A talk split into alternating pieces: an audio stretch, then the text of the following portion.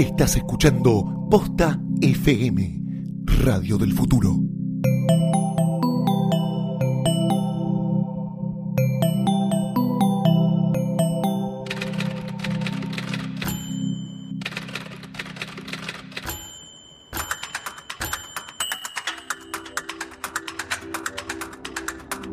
Esto es Letera 22, eh, episodio o capítulo 4. Mi nombre es Sebastián Rothstein Mi nombre es Santiago Calori. y hoy vamos a hablar de estructura. Pero antes, Ya sabemos que la Navidad no es el momento más feliz del mundo en general. En el mejor de los casos hay un tío que a las 12 se pone a llorar porque no nos puede decir ese secreto. Y en el mejor, mejor de los casos, este, alguien golpea una copa y comienza lo que pasaba en la celebración de Thomas Winterberg, ¿no? Una de las dos puede ser posible en la Navidad, pero en esta Navidad no hagas lo mismo y compra tus regalos en Gato Store. Podés elegir entre lámparas USB, cargadores de teléfonos recancheros, teléfonos retro y cajitas musicales modernas. Hace que tu familia te vuelva a querer o que por lo menos te reconozca como alguien adoptado pero querible. Entra en gatostore.com, llena el carrito y antes de terminar la compra mete el código POSTA, esto es P-O-S-T-A para los que no sepan escribir. Tenés un 40% de descuento. ¿Cómo? ¿Un 40%? ¿Un 40% de descuento, Banchero? Un 40% de, ban- de descuento, dice Banchero acá, que es nuestro escoltore. Están todos locos. ¿Qué película viste? ¿qué película viste? ¿Vimos? ¿Viste o Vimos, vimos? No sí. sé, ¿viste? ¿Viste mm, eh, Trainwreck? No. Bien, yo sí. Avanti. Y la pasé muy bien, de verdad. Eh, Trainwreck, la película nueva de Judd Apatow, nueva, bueno, de este año de Judd Apatow, con Amy Schumer, escrita por Amy Schumer, de hecho, la película. Tiene, mm, tiene algo muy, muy interesante. Me, me gustó, es muy salvaje, bueno, como las películas de Apatow. Es quizás un poco larga, como las películas de Apatow, dura dos horas y algo. Este, pero tiene algo muy, muy interesante, me parece la película, que es que te engaña muy bien. Tiene algo, vos pensás que está yendo hacia una comedia romántica, pensás que está yendo hacia una especie de, mm, de citas ciegas de Blake Edwards, digo, como ese tipo de película, y te encontrás con algo totalmente distinto. O sea, te encontrás con una película muy profunda sobre personajes, un personaje que, digamos, se niega a, mm, a caer, por así decirlo, en, en, en el mundo matrimonial, digamos, y en, y, en, y en una vida adulta y prefiere como una vida más licenciosa y, de- y ir saltando de un chongo a otro, que de repente se encuentra con alguien que le, que le cambia esa estructura. Y vos pensás, bueno, va a ir para un costado, digamos, similar al de una comedia romántica y demás. Y cuando vos estás esperando que este, ese personaje haga las cosas que tiene que hacer en una comedia romántica para poder salvarse y demás, y, y terminar bien y contento y demás, te encontrás con una serie de volantazos y de cosas muy anárquicas y muy hijas de puta y muy graciosas que me parece que hacen cambiar a la película por completo. Me parece que es como de, la, de las mejores, de las películas mejor escritas que yo vi en este año. El punto de que, de que es como de las pocas que no me dieron ganas de irme a dormir. Ajá. ¿No? Viste que en general cuando, viste que hay como muchas películas con las que te vas a dormir y la, no la terminas ni de ver, Sí, digo, sí, que sí, llegas sí. como a los 50 minutos y decís, ah, listo, ya está. No me importa lo que pase. No me importa lo que pase y esta tenías, tenía sueño, digamos, y la corté como pensando en mañana la termino, la terminé de ver, digo, como, como, me parece que es como, como una, mm, una comedia por encima de la, del, del, de la norma, digamos, una comedia por encima de la, de la, de la regla general que uno está acostumbrado, digamos, porque viste que tenés como dos cosas, digo, Apatow tiene como esa cosa más eh, existencialista de los personajes, digo, donde los personajes son pers- cosas que sienten, digo, además de, de cosas que, mm, Sí, te- que te hacen reír, versus las otras comedias que a mí, yo también las disfruto, digo, yo disfruto una comedia descerebrada casi tanto como, como una comedia más cerebral, digamos, pero donde, donde viste, se, se les agarra la pija en algo, viste, que es como medio,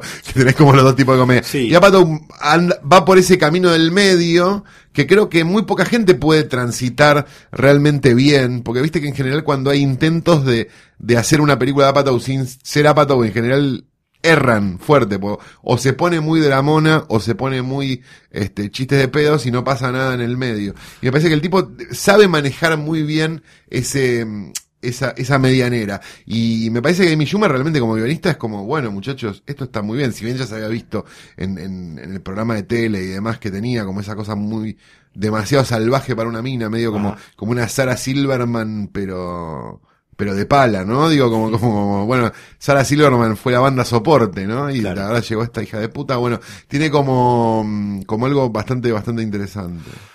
Eh, no la vi, es una de las que tengo para Pero ver. vos tenés un prejuicio Ah, con Yo a mi Apatow, sí. Apatow siento que ya... Por ya eso me- la puse, hermano. Ya me, ya me contó lo que me quería contar, ya lo contó hace varias Y películas. lo cuenta varias veces, Lo ¿no? cuenta Un muchas poco. veces. Describiste, yo creo, lo que Apatow más disfruta en desarrollar, que es eh, alguien que se niega a crecer, eh, alguien que niega sus vínculos de adulto, pero a la vez que alguien que pretende ser parte de un sistema de adultez, digamos, ¿no? Ese es mi gran problema ideológico con Apatow. A vos lo que te molesta con Apatow es que Virgen a los 40 el tipo la termine poniendo.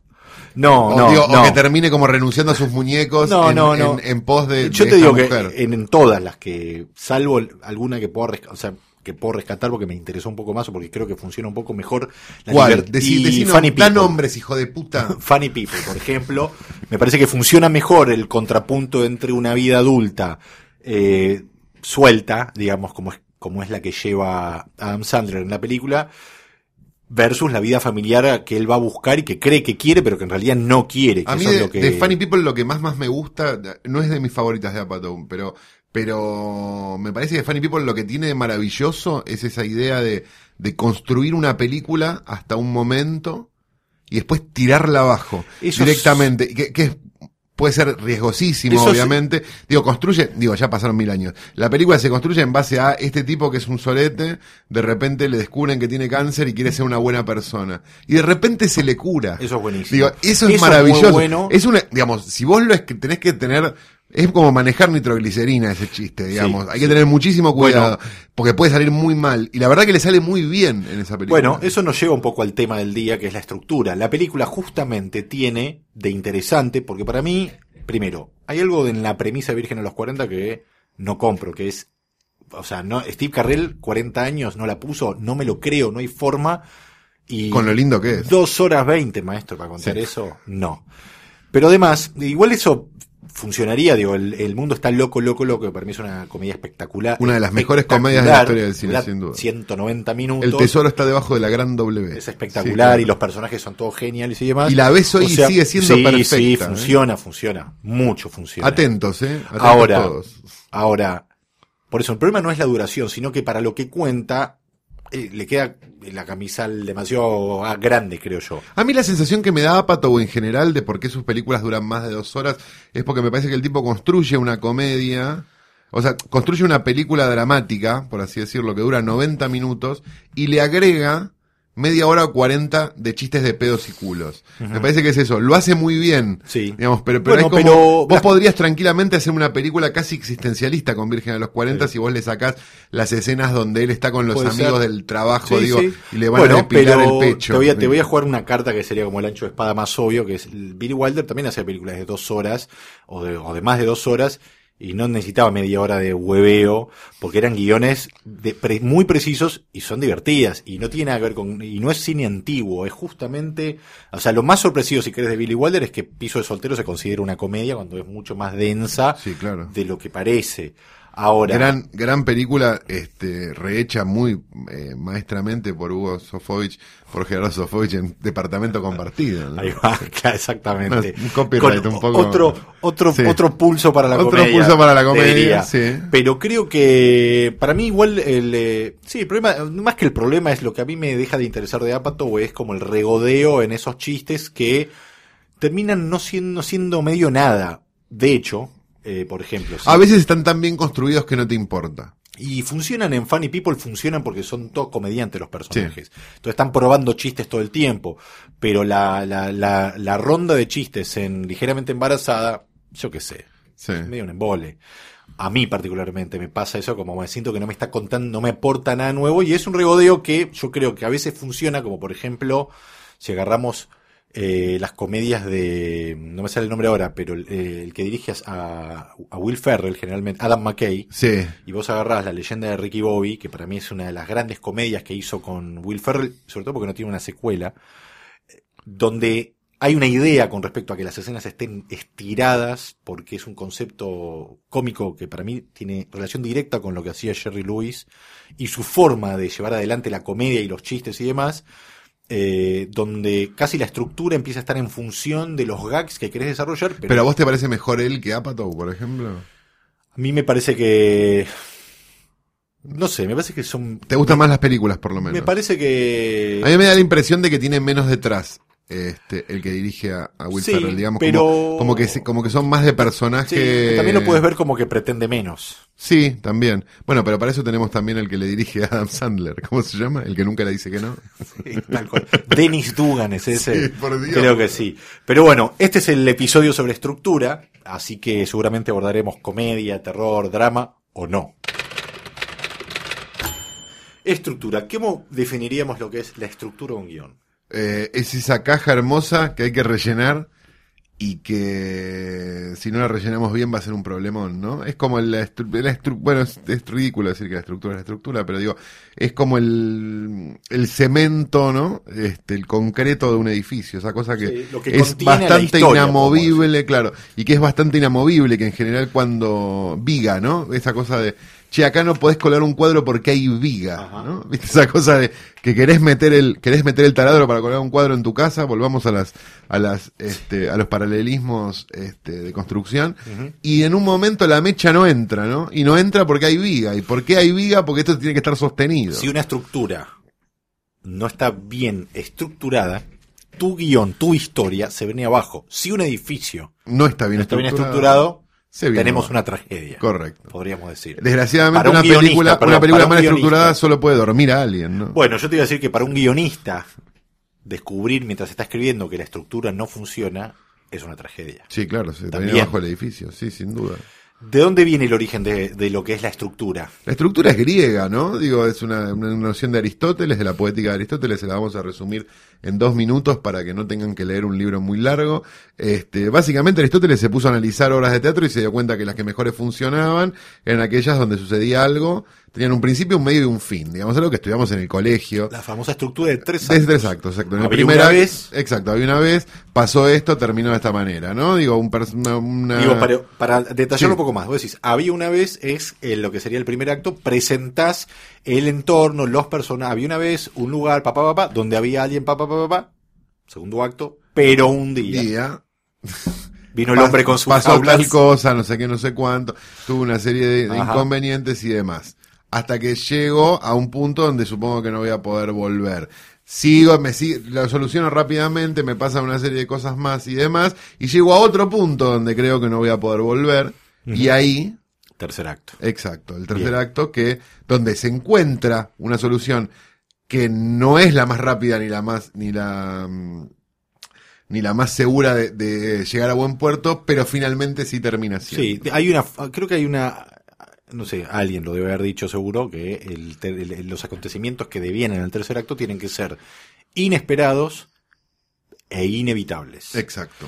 eh, que es lo que acelera un poco la sucesión de cosas que tienen que terminar de resolverse para que la historia culmine bien. Y en términos generales, la estructura, una de las, de las cosas que tiene es que justamente es algo a lo, a lo que uno se ciñe siempre a la hora de escribir y en general cuando alguien cuando uno explica la estructura a personas que a lo mejor no la tienen tan clara, pero sí la tienen incorporada de haber visto películas y demás, sucede que en general lo primero que quieren hacer es encontrarte un ejemplo donde esa estructura de tres actos no está. Y la realidad es que esa estructura de tres actos está en todos lados. Está hasta en Pulp Fiction. Exacto, que porque el no- primer, la pri- justamente iba a decir eso, la primera carta que te tienen es, ay, Pulp Fiction es lo mismo. Pulp Fiction son tres estructuras de tres actos mezcladas, donde se cortó el primero, el segundo y el tercero, y se hizo un, un mix de cosas, pero Sí. en definitiva, si vos la ves ordenada, son tres películas aburridísimas. Bien, sí, sí, sí, sí. Creo que alguna vez habíamos hecho el chiste de, así como alguien se ocupó de ordenar cronológicamente Pulp Fiction, eh, si, la pregunta es si se ocupó de desordenar todas las otras que son lineales. Claro. Pero bueno, este... Tenés un chiste guionista. Ahí tenés un chiste guionista. Para vos, que pediste chiste de guion.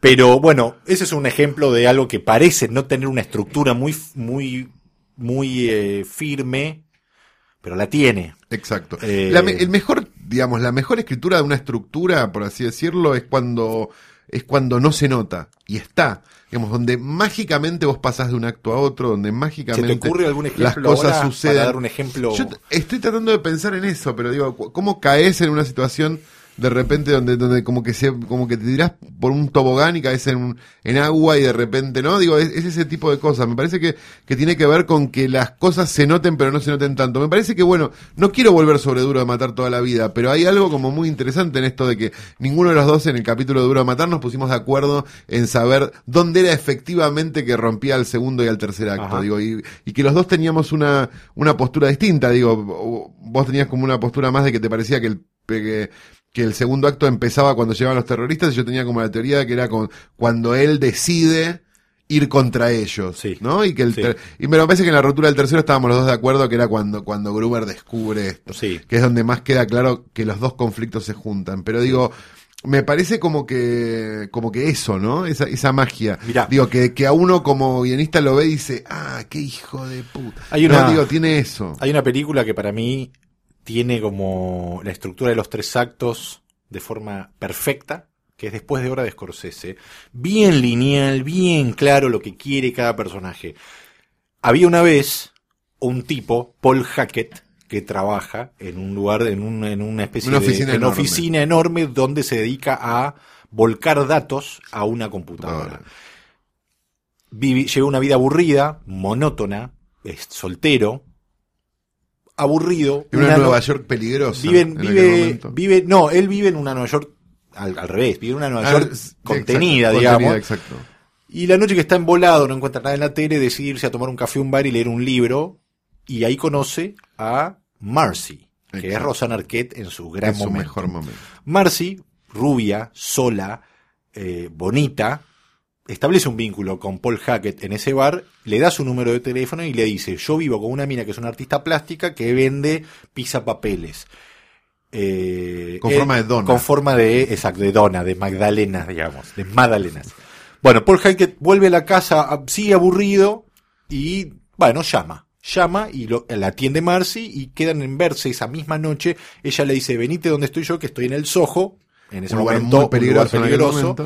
Y él decide agarrar e ir eh, hacia la casa de, de- de Marcy y del artista plástica que se llama Kiki. Eh, en el trayecto pierde el dinero, se le vuela por la ventana, no puede pagarle al tachero y básicamente lo que le pasa a Paul Hackett a lo largo de la película es que cada escena representa una- un obstáculo que él tiene que ir sorteando donde originalmente, y ahí sí, a diferencia de cuando hablábamos la semana anterior de It Follows, ahí sí la, el objetivo de tener sexo esa noche eh, está cruzado por una especie de castigo eh, religioso, moral, no sé cómo llamarlo, porque él cree, en un momento, cuando es confundido con un ladrón, porque esa noche además hay unos ladrones que están robando Dando cosas. vueltas, que son y- Chich y que son Chong, Chich y- además. Chich y Chong, exactamente. Pero los vecinos creen que es él, que es Paul Hack. En un momento, por una serie de confusiones, creen que es él. Y él cree que está siendo perseguido. Y hay un momento que para mí es extraordinario, donde él se arrodilla en la calle, mira al cielo y grita: Yo solo quería tener sexo, no sé por qué tengo que morir por esto. Lo que es. En el contexto escorsesiano es muy consecuente con todos los el- el- lo que es el sexo en todas sus películas. En lo que es la estructura de Después de Hora, podemos decir que el primer acto es la presentación de Paul Hackett, el entorno, que es este laburo, esta vida monótona. El quiebre del primer acto es cuando decide ir a esta cita de- en, lo que ellos refieren como en horas que son después de hora, porque él va a ir a un terreno desconocido, Exacto. que podemos llamar el famoso camino del héroe a partir de ahora Sin duda. y todo el periplo que él tiene para salir de ese barrio, que no puede salir porque no tiene plata, porque está siendo perseguido y demás, eh, sería el gran segundo acto donde vamos a ir conociendo que Paul Hackett también tiene, lleva una vida monótona y miserable porque él es un poquitito monótono y miserable y con un final extraordinario porque él eh, termina volviendo a su oficina Hecho este, estatua. hecho esta- claro digamos para no para no Robado por estos ladrones. robado por estos ladrones, porque él se oculta en la casa de otra artista plástica y como y que, Que lo, hace que- papel que lo hace papel maché para que no lo atrapen y no lo linche, no lo linche en esta policía urbana. Chichichón se roba en esa estatua y cuando está y, y yendo por la ciudad, la ciudad eh, amanece, es un día nuevo. El- la camioneta donde lo llevan pega un giro muy pronunciado, se abre la puerta de atrás, cae la la estatua, se rompe el maché y él emerge de ahí, de, de ese interior En la puerta de su la oficina, su de, la cual y- salió hace... y entra a trabajar como si nada, Nada. le hubiese sucedido. Lo que es una idea muy interesante. Mucha pliniana también, ¿no? Muy genial, Keaton, o muy, muy o genial. muy Jack Tati también de, de, sí, de cómo pero cómo también hay algo que tiene que ver que, o sea, porque la estructura podría ser que él labura, es monótono y pasa esto, pero Scorsese se toma un momento eh, para presentar a... Yo siempre lo relacioné con que condena a su protagonista de movida porque él está trabajando, le está enseñando el trabajo a alguien nuevo, como una forma de decirle este peso de hacer este trabajo te lo voy a pasar a vos, pero esta persona nueva que está adquiriendo todo le empieza a decir yo esto lo estoy haciendo ahora, pero en realidad en dos años quiero estar laburando en otro lado. O sea que el único que no tiene una ambición por Es mejorar él, es él. claro. Y, eso es- y tiene todas las ambiciones en una noche. ¿no? Exacto, y eso es lo que él, en, en todo caso, él, el, el- el precio que paga por pecador, digamos, es en realidad por el, el- el pecado de, de- de no querer superarse, no porque quiera coger con Rosana Arquette, que eso es totalmente entendible. Sí, ¿no? En- en sobre todo todo en esa época. Exacto. Hay algo muy interesante de después de hora, que es eh, como una idea bastante de dibujo animado por momentos, ¿no? Digo, como esta idea de que, de que si el tipo se cae por un acantilado probablemente se, se, se- se limpie la ropa y siga caminando, ¿no? Que, que también lo tiene un poco ya más exacerbado la fiesta del crimen, la de los Cohen. Digo, como, como, como esa cosa de que no... De Raimi. De Raimi, perdón. Escrita Escrita, por por, los los Cohen, ahí va. Em, como, que, como que el personaje le puede pasar cualquier cosa, digamos, y a la vez también hace que la película sea verosímil dentro de una inverosimilitud total, que es bastante tonta, pero bastante efectiva. No, no quiero ser el boludo que le saca el truco al mago, ¿no? Porque es como lo peor- el peor ser humano del mundo. Pero, realmente, si vos te pones a analizar y mirás un mapa de la ciudad de Nueva York, te das cuenta que de donde vive él a donde vive la mina son 40 cuadras. Se podría haber vuelto caminando y no haber pasado todo este problema. Pero dentro de las de las de la verosimilitud de la película no te importa. No, aparte él quiere irse en Se taxi, podría haber colado, subte, se sí, podría sí. haber colado en el subte. Sí. Digo, podría haber hecho mil cosas. Porque él es el, ¿sabes por qué? Porque yo creo que ese personaje es el ciudadano gris medio Exacto. que, bueno, este, que en un punto, y cristiano en términos de me merezco todo lo que me está pasando, porque yo quiero que las cosas sean como yo quiero que sean, digamos. Eh, tal vez colarse, él dice, no, colarse está mal porque está fuera de la ley. Claro, le sube el pasaje de subte esa noche. Eh, a las 12 de la noche Le pasan como una serie exacto. de cosas muy inverosímiles si, si no estás dentro de ese contexto. Exacto. Pero a la Eh, vez funcionan.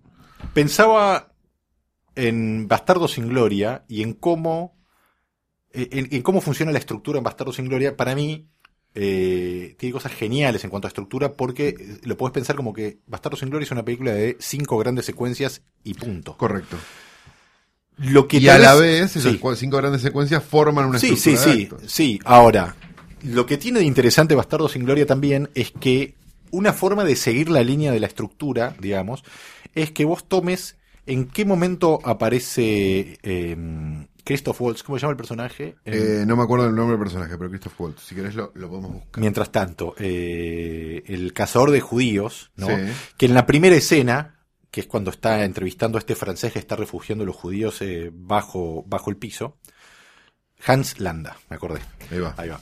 Eh, cuando él se presenta ante este que fuman su pipa, cada uno fuma su pipa, él habla, él es un vanidoso, Hans Landa, habla de su propio apodo con orgullo, pero a medida que nos vamos encontrando con Hans Landa en la película, su orgullo con respecto a su apodo va disminuyendo. Eh, va siendo alguien que va resintiendo esto que el no ser reconocido por sus hechos, por sus acciones, y es básicamente el personaje que termina como negociando políticamente la entre, o sea, su rendición, eh, casi escapando del apodo mismo que él se ufanaba en la primera escena. Para mí esa es una forma interesante de ir siguiendo una línea tanto del personaje como de eh, la estructura en cuanto a cómo va funcionando el tiempo o el tempo dentro de Bastardo sin Gloria. Exacto, el Hans Landa de la, de la escena de en el cine del final, que es una escena espectacular, es muy diferente del Hans Landa del comienzo, aunque al final estrangula a la traidora, a la actriz traidora supuestamente, y este y escapa, bueno, escapa prisionero, pero quiero decir, es muy diferente ese personaje, aunque sea igual de sanguinario, pero es un tipo que sabe, entiende lo que se está viniendo, y bueno, salvo por la marca que le dejan en la frente, es un tipo que negocia su salida. Lo que hace de la película también, eh, para mi gusto, una mirada muy lúcida de lo que son las guerras en cuanto a que hay un punto donde también se define en una mesa cuando se termina una guerra o no, ¿no? Y hay algo que dijiste que no es casual, me parece que es la palabra tempo, ¿no? Digamos, Sí. como la estructura, lo que más más te da en términos generales, es la noción de con qué velocidad se suceden las cosas y a qué ritmo la película va, digamos. Y, y vos estás como... Esa obligación de tres actos también hace que vos aceleres o quites o pongas o, o- o- o atrases o hagas una serie de cosas de determinadas acciones dentro de la película para poder de esa manera contarla de una forma donde en ningún momento ninguno de los actos se te haga demasiado largo, que era una de las cosas que habíamos hablado al principio, ¿no? Como esta idea de, Sí. de que a lo mejor el segundo acto puede ser un gran problema y no Sí. el primero y el tercero, porque más o menos vos sabés de dónde hasta dónde está yendo, pero no sabés lo que sucede en el medio. Y, No, y siendo el, claro, y siendo el, el tercer acto, el segundo acto, perdón, el más largo, digo, porque el, segundo acto, esto expliquémoslo rápidamente, es una sumatoria, por así decirlo, del primero y del tercero, digamos. Si, si el primero dura media hora y el tercero dura media hora, el segundo va a durar una hora, entonces son como dos actos juntos. Y en general el gran problema es ese, porque el, el mayor problema de las cosas siempre es el desarrollo y no, y no el cierre ni el principio. Lógico.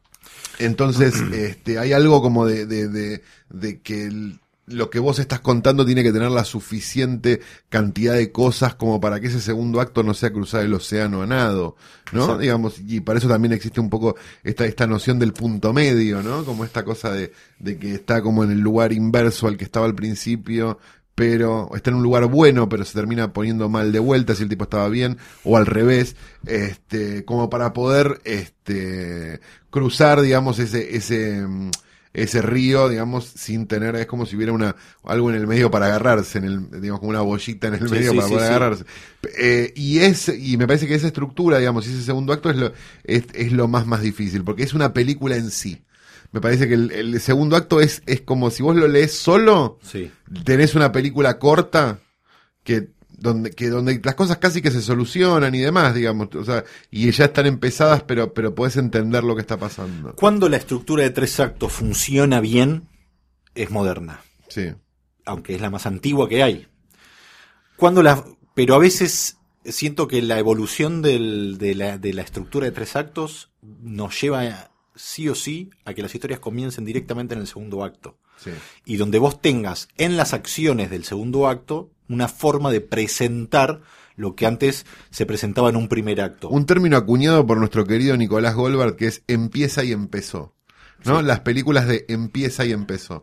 Que es, este, por ejemplo, Mal Gusto de, de Peter Jackson. Empieza y empezó. Sí. Las películas de zombies. Empieza y empezó. Claro. ¿No? Digo, Bueno, como, claro. son La- películas la- que prácticamente empiezan en el Sí, segundo acto. Sí. Tenés eh, una presentación de personaje en el primer acto, pero no tenés una presentación accional. Yo La creo que tiene, ya está sucediendo. No, tiene que ver también, me parece, con la escuela de cada director. Si vos agarrás eh, lo que hizo Zack Snyder con la remake de El Amanecer de los Muertos, empieza y empezó. No tiene casi primer acto. Un primer acto que dura.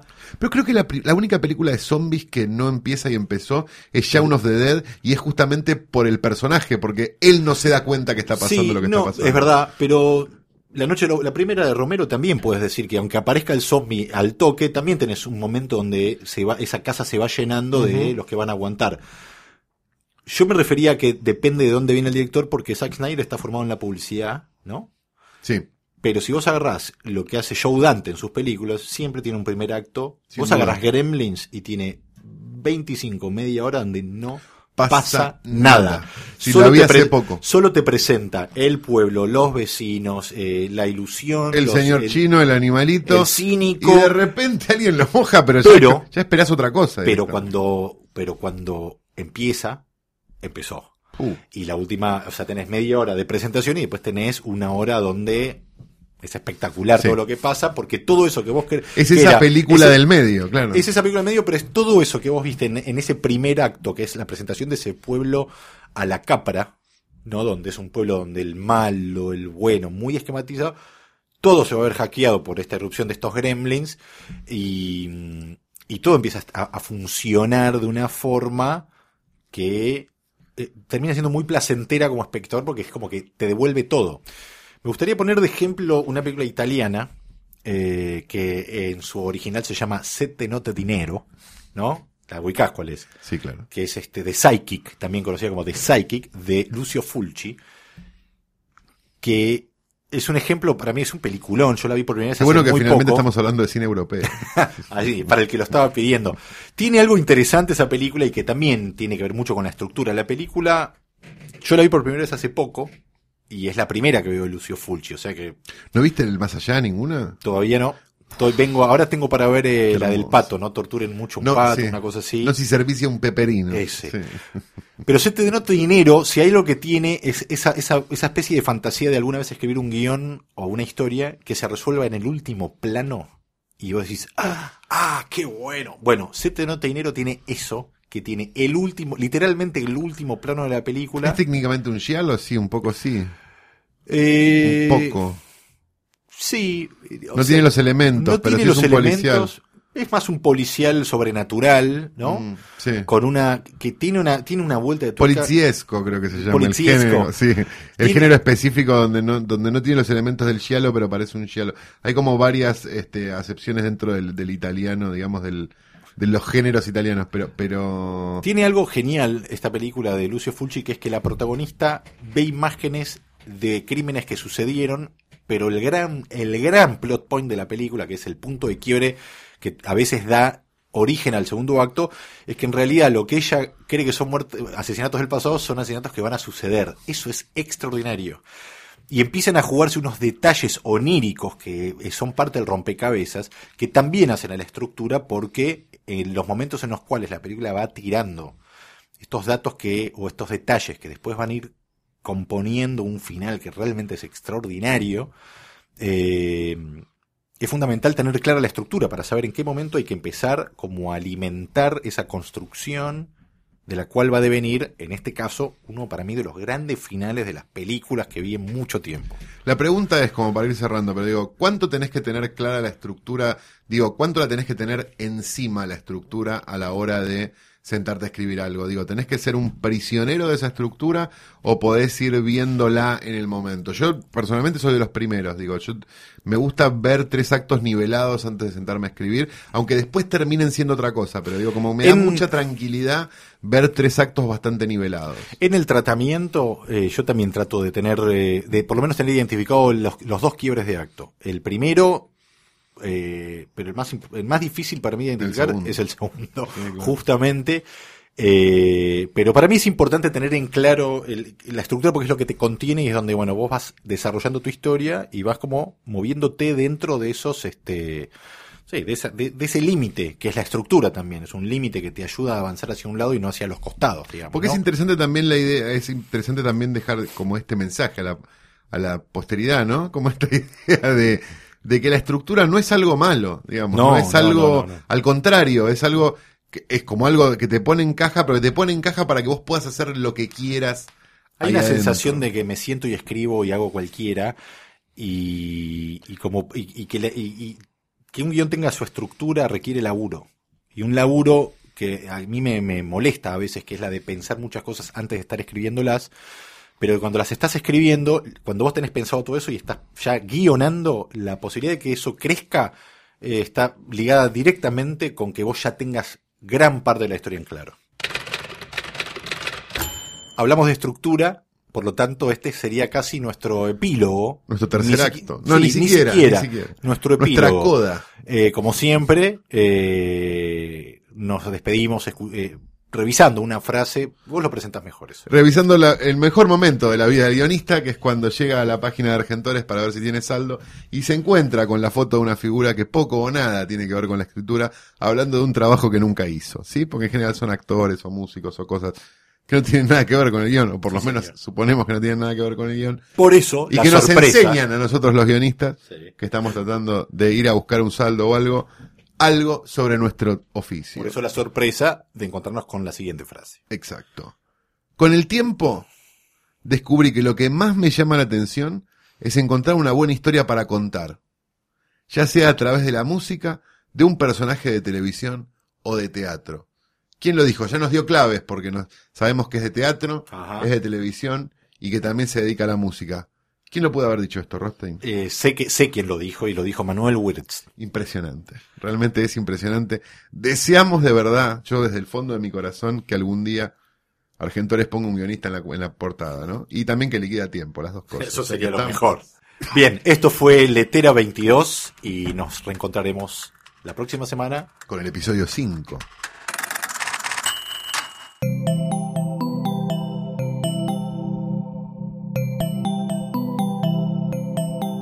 Si te gustó este episodio, hay mucho más en nuestro sitio. Métete ahora en posta.fm.